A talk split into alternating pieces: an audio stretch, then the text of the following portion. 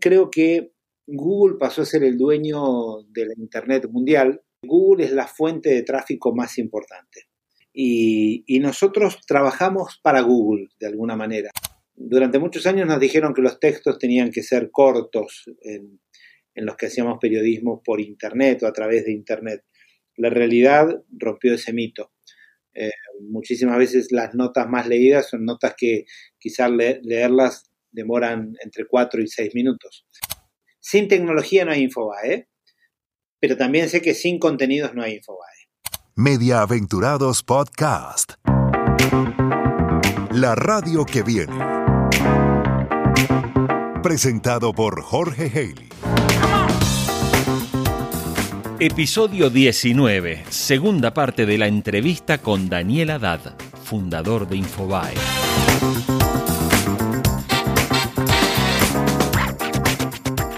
Bienvenidos a este nuevo episodio de la segunda temporada, hoy con una segunda parte de la entrevista que hice con Daniel Haddad tiempo atrás. Si no lo escuchaste, vete a buscar el episodio anterior a este. Es la primera parte de una entrevista muy completa que pude hacer. Hoy vamos a escuchar una segunda parte que es más breve, que también va a incluir una pequeña síntesis de lo anterior si es que todavía no lo pudiste oír. Quiero empezar dándole las gracias a Gersi Contreras, que es la voz de este podcast por grabarme el nuevo eslogan, ¿no? La radio que viene. Y gracias Gersi por participar. Gersi, como pueden oír, tiene una voz espectacular y les aseguro, lo pueden escuchar en Perú, en Chile, en Costa Rica. Su voz suena en varios lugares porque es un gran, gran locutor eh, venezolano que hoy está radicado en Lima, pero desde allí produce para todo el mundo. Así que una vez más, gracias Gersi.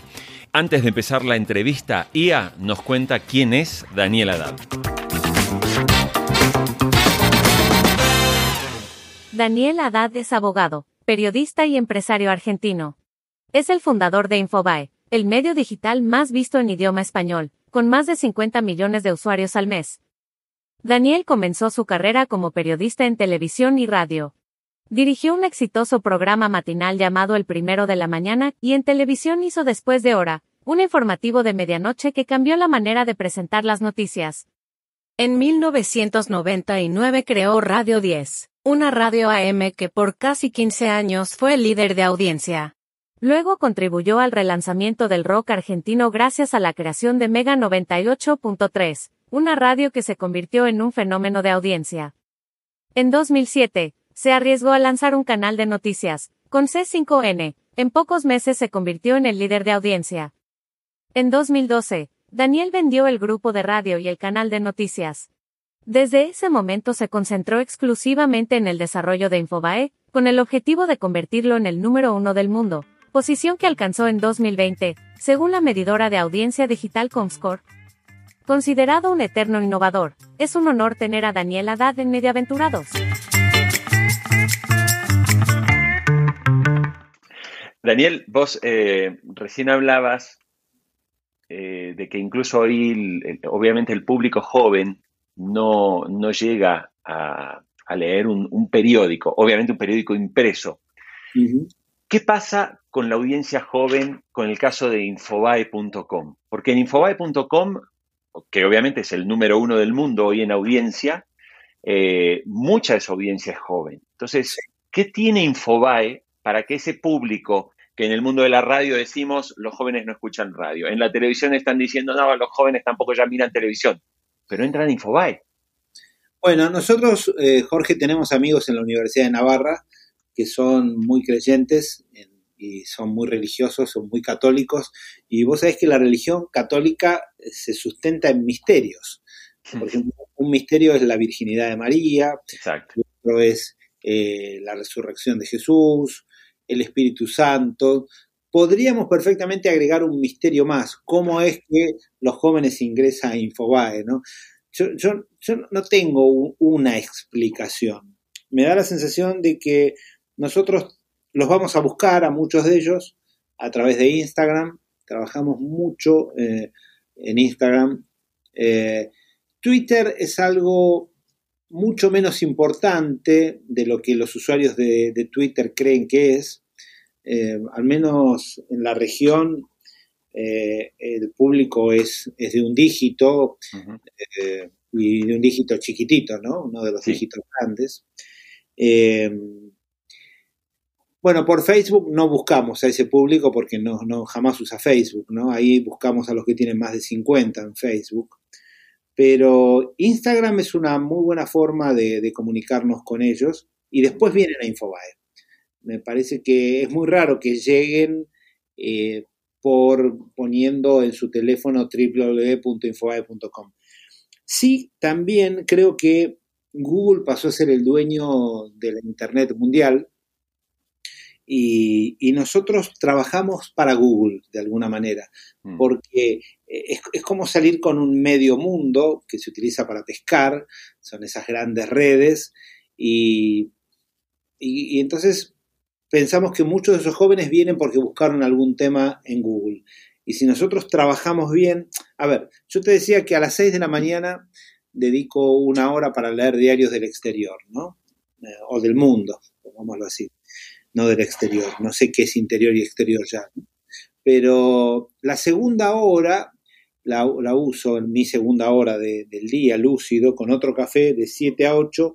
Leo el resumen. Nosotros tenemos operación periodística en Buenos Aires, en Bogotá, en, en, Ciudad de México, tenemos una pequeña oficina en Miami y ahora estamos abriendo una redacción en Panamá, como, como sede de Centroamérica. Pero los ingenieros no, no necesariamente concuerdan con esas ubicaciones, porque además de tener ingenieros en, en Buenos Aires y en Ciudad de México, tenemos en, en Chicago y en Washington eh, un equipo de gente que está trabajando en, en, las nuevas, en los vitals de Google, ¿no? Hmm. ¿Por qué te digo que Google es tan importante para nosotros? Porque el 50% de nuestro tráfico, que depende cómo lo midamos, da una cantidad X de millones de usuarios únicos por, por mes, según quién lo mida. Según lo mida Google, según lo mida Comscore, según lo, mida SimilarWebs. Eh, pero no importa, en todos ellos hay coincidencias, aunque no sean exactos los números, de que Google es la fuente de tráfico más importante. Entonces, yo me despierto eh, y, y, cuando a las 7 de la mañana empiezo a ver cuál, cuál es mi pedido a los ingenieros. Digo, nosotros tenemos que trabajar principalmente en dos direcciones. Uno es performance. Necesitamos que la performance de Infobae sea eh, excelente, que, que, nadie pierda una milésima de segundo en descargar un artículo. Sobre todo tomando en cuenta que la conectividad en América Latina en muchas ciudades es, muy pobre. Mientras el mundo habla de 5G, son pocos las ciudades, obviamente las ciudades principales del, del subcontinente tienen un, un buen 4G. Uh -huh. eh, pero cuando uno se aleja de esas ciudades, y bueno, ahí ya el 4G empieza a tener problemas. Ahora, nosotros trabajamos para que un señor que tenga no el último modelo de, de, de Galaxy ni de iPhone o de algún teléfono que se hace en Corea del Sur, eh, también pensamos que hay alguien que tiene un teléfono viejo y también pensamos que la conectividad no es buena. Entonces, mi pedido es, por favor, todos los días hagamos el sitio más liviano. Digo, a ver, yo, yo miro mucho que, a ver, la arquitectura nuestra es nuestro CMS, eh, es un CMS que, que se llama ARC, y ahí se posa todo, ¿no? Se posa el texto, se posa la foto, se posa el video, eh, la publicidad, y, y, necesitamos que todo se vea bien y rápido. Ninguno de nosotros tiene paciencia para una descarga lenta en Internet. Entonces, objetivo número uno, performance. Objetivo número dos, y en esto Google nos da mucho trabajo, porque había un viejo dicho de un personaje de caricatura que decía, cuando me aprendí todas las respuestas, me cambiaron todas las preguntas. Bueno, cuando entendemos el algoritmo de Google, Google lo cambia. Entonces, ¿por qué necesitamos saber el algoritmo, entender el algoritmo de Google? Porque necesitamos que cuando, cuando alguien busca en Google, que es, porque la gente te dice buscadores, no, no hay buscadores, hay un, un buscador.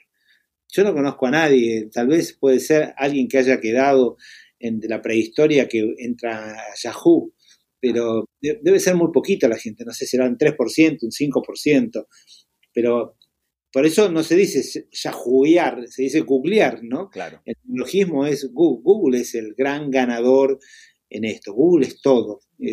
Debe ser la empresa que yo más admiro, porque tiene todo, tiene todo, tiene todo, Google Drive, tiene las fotografías, tiene absolutamente todo, tiene planillas, documentos, es maravilloso. Y el buscador hay que reconocer que es muy bueno. Y tiene YouTube. Eh, entonces, el segundo trabajo que hacemos es de SEO, ¿no?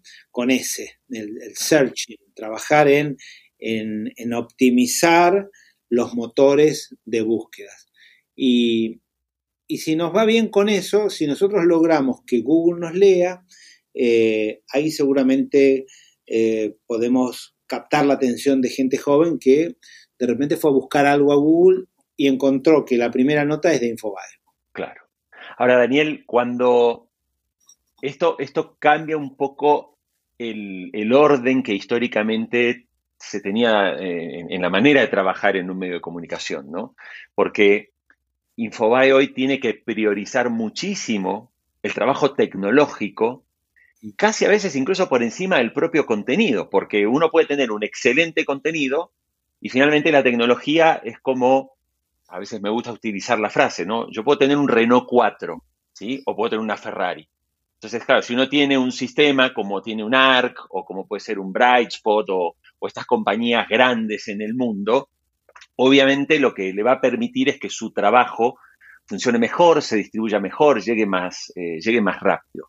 Entonces, si hoy tuvieras que medir, o, si, si, medís hoy cómo está, cuánto pesa la tecnología en la estrategia de Infobae para ser el número uno, ¿sí? Mm. Y cuánto los contenidos. Eh, a ver, sería muy difícil decirte 47.3, 50, no, 52.7, no. No lo sé. Sé que sin tecnología no hay Infobae, pero también sé que sin contenidos no hay Infobae. Eh, entonces, ¿Cuál es la diferencia? Digo, nosotros nos proponemos todos los días tener mejores contenidos, eh, ya sea de textos o de videos o de infografías o de fotografías, porque el público lo agradece. Durante muchos años nos dijeron que los textos tenían que ser cortos en los que hacíamos periodismo por Internet o a través de Internet. La realidad rompió ese mito. Eh, muchísimas veces las notas más leídas son notas que quizás leerlas demoran entre 4 y 6 minutos. La ventaja es que hoy podemos mirar todo eso. Tenemos, nunca tuvimos tantos termómetros para trabajar. Durante años, yo, no sé, mis principios en la radio o en la televisión, yo decía que tenía olfato, ¿no? Y ¿Y qué, es el olfato? Es eh, poder divisar o reconocer patrones de conductas. Bueno, hoy eso lo hace la inteligencia artificial y lo hace mucho mejor que yo. Mi olfato pasó a un tercer plano. Permanentemente vivo buscando trends, ¿no? Eh, lo que no significa que caiga en la dictadura de la tendencia, ¿no? Porque al final del camino muchas veces, eh, cuando existió una idea, vos la transformás en tendencia. ¿no? Requiere mucho más esfuerzo. Pero pongámoslo así, eh, en, esta etapa de mi vida no solo miro contenidos. No sé, si vos me preguntás ahora qué estoy mirando, es la batalla por la nube. Porque hasta el momento, eh, digo, pensando en empresas de medios, hay tres nubes competitivas.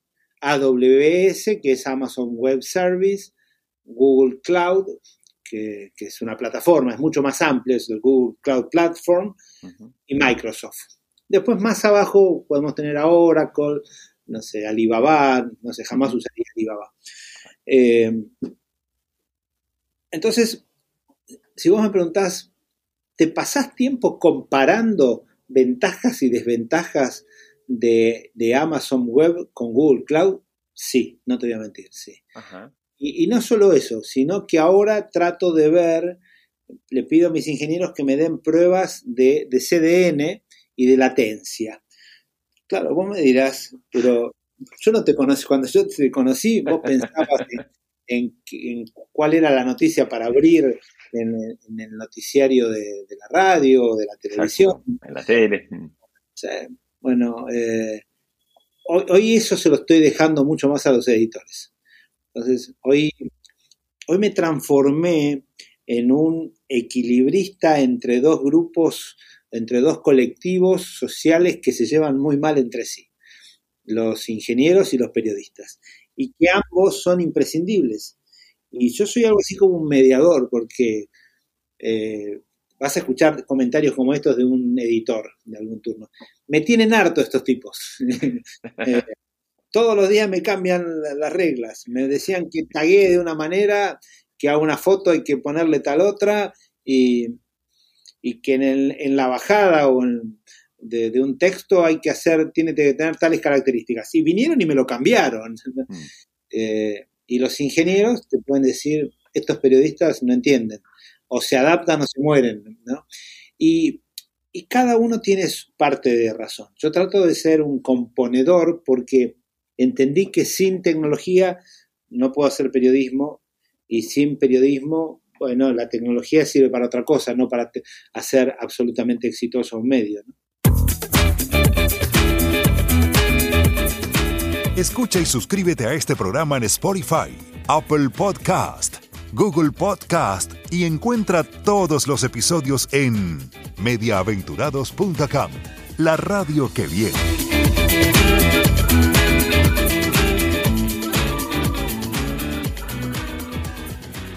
En esta segunda parte del episodio quiero compartir lo más relevante que se escuchó en la primera parte de la entrevista donde Daniel Haddad habló específicamente de la radio y habló de varios temas que son fundamentales sobre todo para la estrategia de medios de comunicación online. Recién nos explicaba cómo el rol de Google y por supuesto el rol de tener muy buenas herramientas tecnológicas resulta fundamental para el desarrollo y el liderazgo de todo proyecto de medio que quiera realmente posicionarse bien, tener relevancia y llegar a audiencias realmente amplias y masivas. Mediaventurados.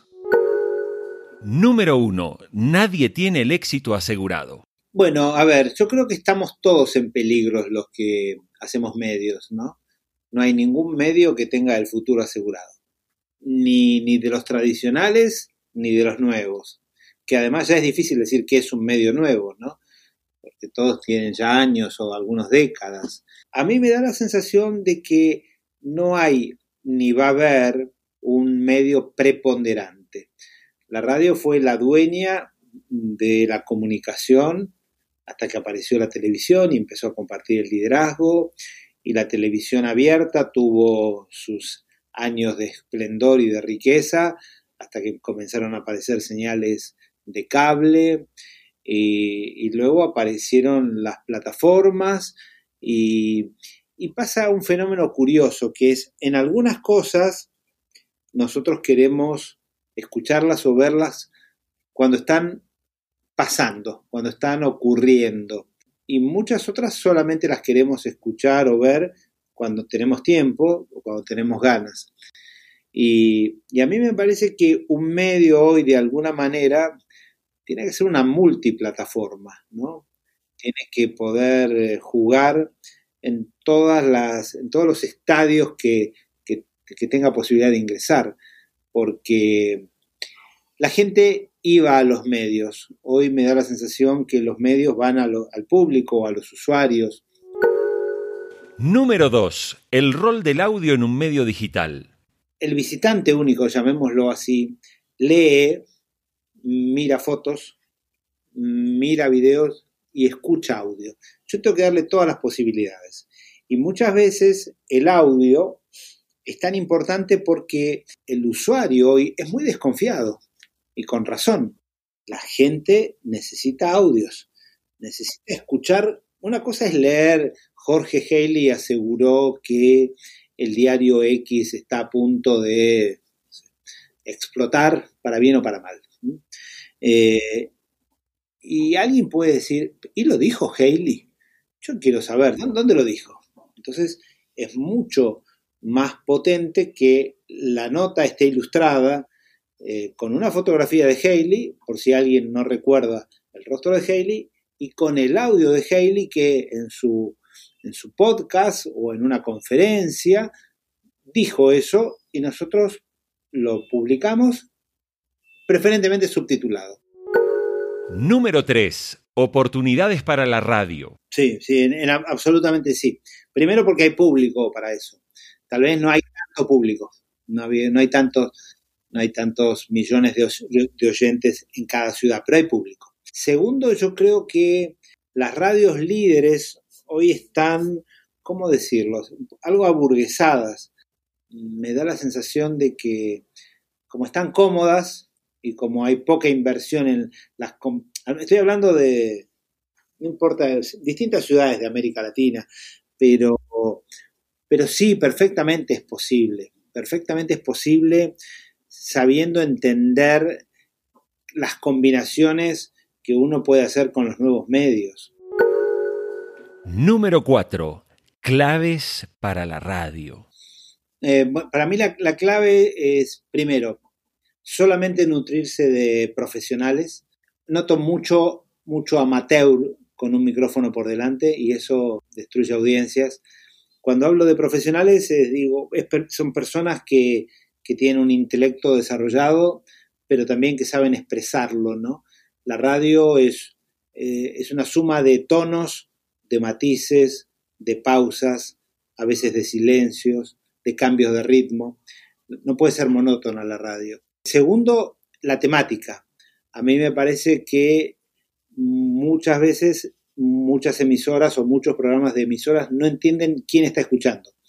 Entonces, no entienden sus intereses. Y cuando digo los intereses es, me asusta a veces cuando escucho radio en español que siguen hablando con políticos de, y, yo no sé si la gente solamente quiere escuchar AM para escuchar o una radio para escuchar política.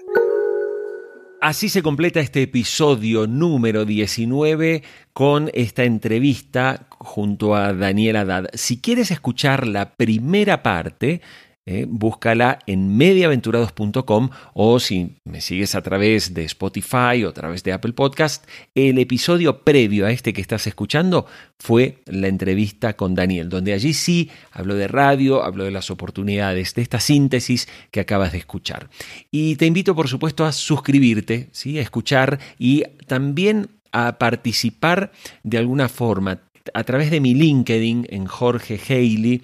Ahí puedes escribirme directamente, me puedes mandar un mensaje si tienes alguna, eh, alguna consulta, algún comentario, alguna observación, te invito a que lo hagas. También te invito a que lo hagas a través de jorge.mediaventurados.com, el correo electrónico donde también eh, voy a leer todo lo que me escribas.